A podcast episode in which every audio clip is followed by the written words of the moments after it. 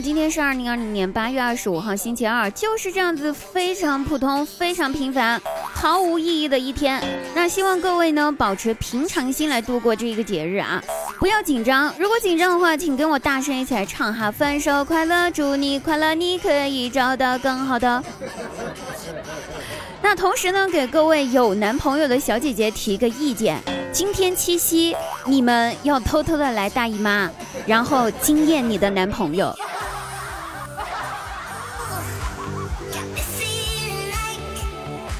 这里是滴答姑娘，开心滴答不开心更要听滴答。喜欢滴答朋友，记得喜马拉雅所有滴答姑娘数字把关注点上，然后每天晚上九点半的滴答姑娘会都会在喜马拉雅直播间开启直播，有空的话来直播间听我唱歌，我们不见不散，等你哦，拜拜。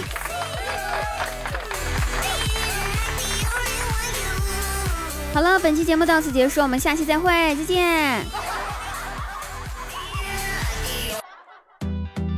好啦，开玩笑了，我们还是来好好的开启一下我们今天的节目吧。那话说啊，去医院检查身体的时候照 CT，当时给我照 CT 的那个医生呢是个男的，照完之后，医生小哥哥面无表情的从桌上抽了几张纸巾递给我，然后对我说。站起来，自己擦干净，穿上衣服，你可以走了。那个医生的语气如此的决绝，就在那一瞬间，我居然有了一种自己遇到了渣男的错觉。人生何德何能，能得此渣男一个？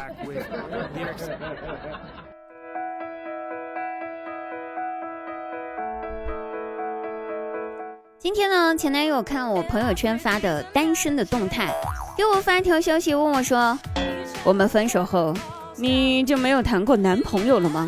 其实我觉得挺惊讶的，毕竟呢，我们分手之后就没有再联系过。可是今天他突然给我发消息，我肯定惊讶呀。但是呢，我还是非常有礼貌的回答他：“是的，没有再谈了。”分手，然后他立马就回复我说：“我去，你这么垃圾的吗？分手之后，我都谈了三个了，你居然还是个单身，为啥不找对象呢？”我回复道：“可能他们都嫌弃我和你谈过恋爱吧，所以不愿意和我在一起。”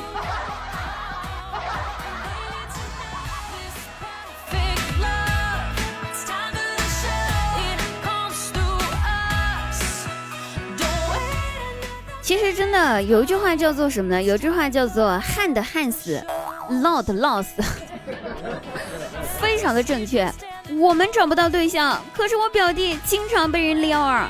昨晚上临近七夕了，还有个小姑娘好不容易加上他微信，人家小姑娘主动给他发微信，跟他聊天说：“小哥哥，你生肖属什么的呀？”他说：“属猪的。”小姑娘回复说。不对哦，你不是属猪，你是属于我呀。他立马回了一条消息过去。哦，你是在说你是猪吗？结局就不用说了嘛，他肯定被人家姑娘给拉黑了呀。不拉黑他干哈呢？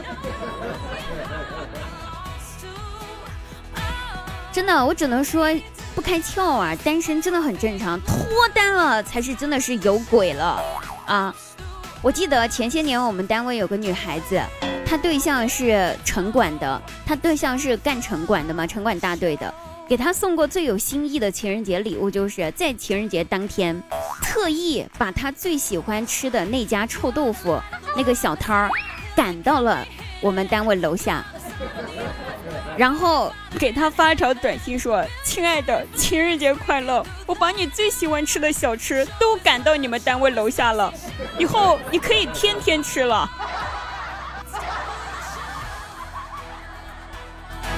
看看人家这些操作，看看人家这些惊喜，看人家这些送礼物的程度，活该你们单身。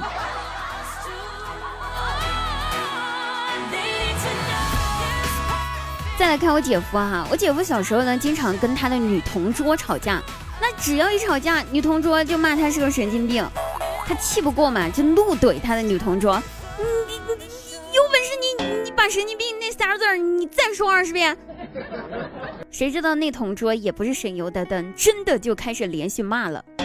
骂到一半的时候，班主任走进了教室，我姐夫灵机一动喊道：“哎，你骂谁呢？你骂谁神经病呢？不许你骂班主任老师啊！”结果那女同桌被班主任罚站了一下午。现在想来呢，我估计我姐夫真的非常后悔自己干的那事儿。毕竟如今啊，他每一次被罚跪，都是因为当年干的那件事儿。